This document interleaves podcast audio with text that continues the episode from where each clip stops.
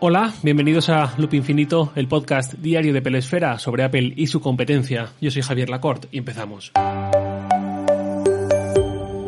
Antes que nada, aviso del día, ayer ya os avancé algo y finalmente mañana jueves no habrá episodio. Estaré de mudanza y no voy a tener tiempo para absolutamente nada, así que vosotros mañana no tendréis episodio. Podéis escuchar cualquier otro podcast que os guste o escuchar Despeja la X de Sataka, que saldrá hacia la hora de comer, más o menos, hora española. O podéis escuchar un episodio antiguo de Loop Infinito, tenéis casi 250 ya para elegir. Siguiente comentario antes del tema del día. Hay dos preguntas, dos solicitudes temáticas que muchos de vosotros, muchos, me habéis enviado en estos últimos días. Por un lado, muchos me habéis pedido detalles sobre el cambio de región del Apple ID a Estados Unidos o a otra región compatible con todos los servicios de Apple One Premier. Es algo que aún no he hecho ni voy a hacer ya mismo. Ya comenté que tengo una familia montada en iCloud.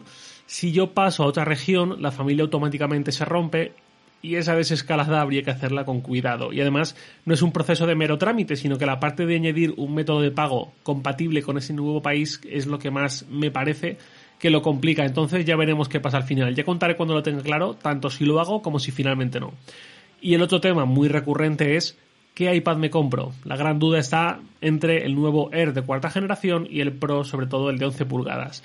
Próximamente haré un episodio sobre eso específicamente, en unos días. Y ya pasando ahora sí al tema de hoy, Dan Moren es uno de los mejores escritores, comunicadores que cubren a Apple. Publicó el lunes un artículo en Macworld en el que habla de tres formas en las que Apple podría mejorar la experiencia que ofrecen sus servicios. Las dos primeras a las que menciona, pues bueno, son buenos puntos, son interesantes, sobre todo el primero, que es sobre la posibilidad de usar varios métodos de pago al pagar con el Apple ID y elegir uno concreto en cada momento de pago, no con Apple Pay, que eso sí que está ya, y el otro tiene que ver con las familias, precisamente, habla de que es un inconveniente que cuando alguien de la familia compra algo, se carga en el método de pago del cabeza de familia, por así decirlo, y aunque le haya más adultos en la familia, no tiene la opción de añadir su propio método de pago.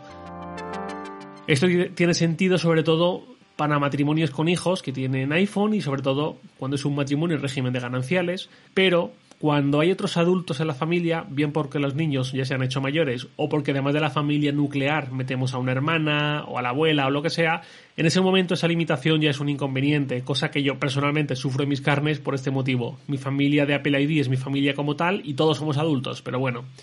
El tercer punto de Dan Moren, que es en el que me quiero parar, habla de los famosos 5 GB de iCloud. Todo Apple ID ofrece 5 GB de almacenamiento gratuito para hacer copia de seguridad y para guardar ahí lo que queramos, o mejor dicho, lo que podamos.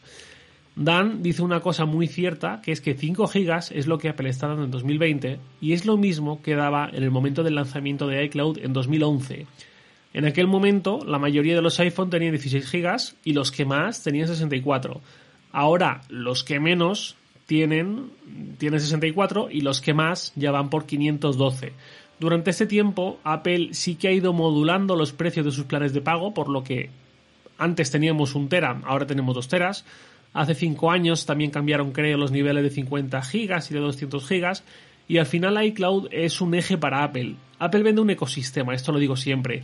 El, el valor de un iPhone es X. Hablo de valor para el usuario, no de precio. Si ese usuario se compra también unos AirPods o un Apple Watch, el valor de ese iPhone ya no es X, es X por algo, no sé si por 1,1, 1,2 o cuánto, pero se cumple este dicho que dice que el conjunto es mayor que la suma de sus partes.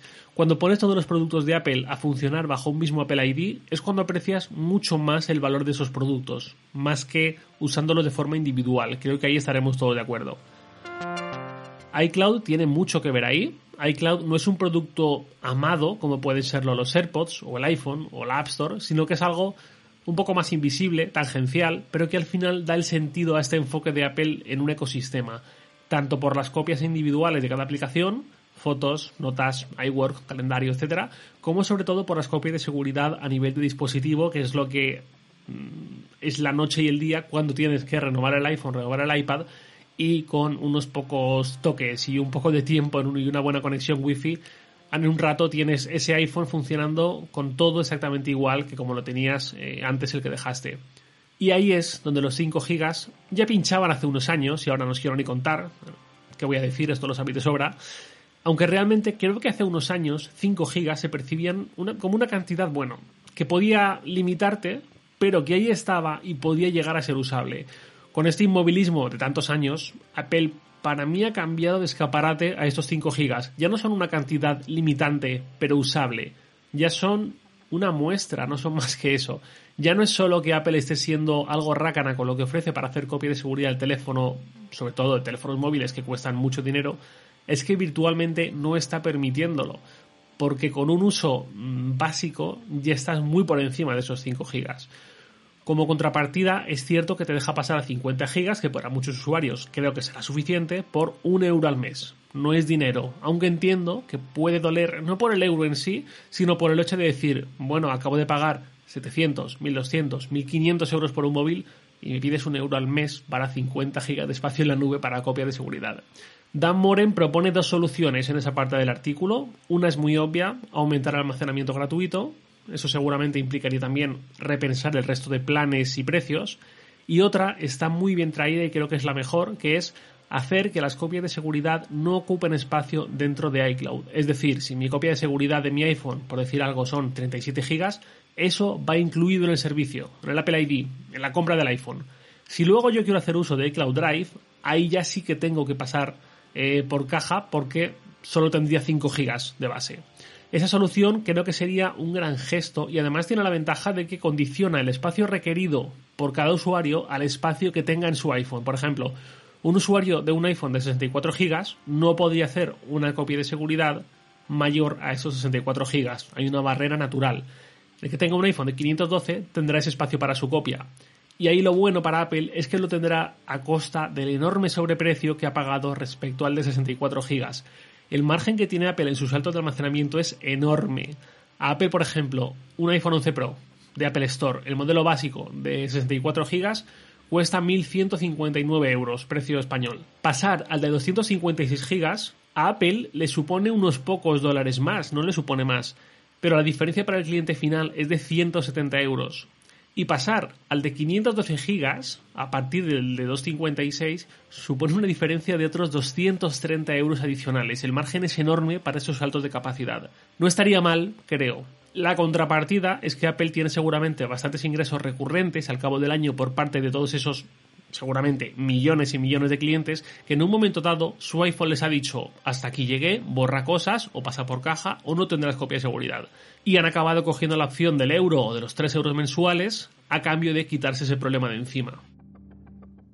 Este movimiento de descontar las copias de seguridad del espacio que ofrece iCloud no sería nada fácil y Apple obviamente tendría que hacer muchos números y fácil, insisto, no sería.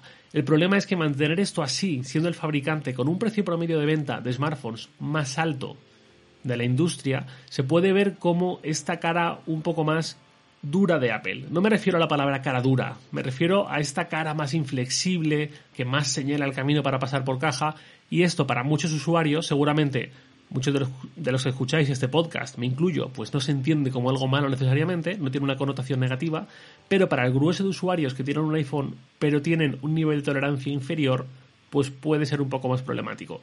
Veremos qué pasa, veremos si soplamos las velas de los 10 años de iCloud del año que viene y todavía estamos con 5 gigas.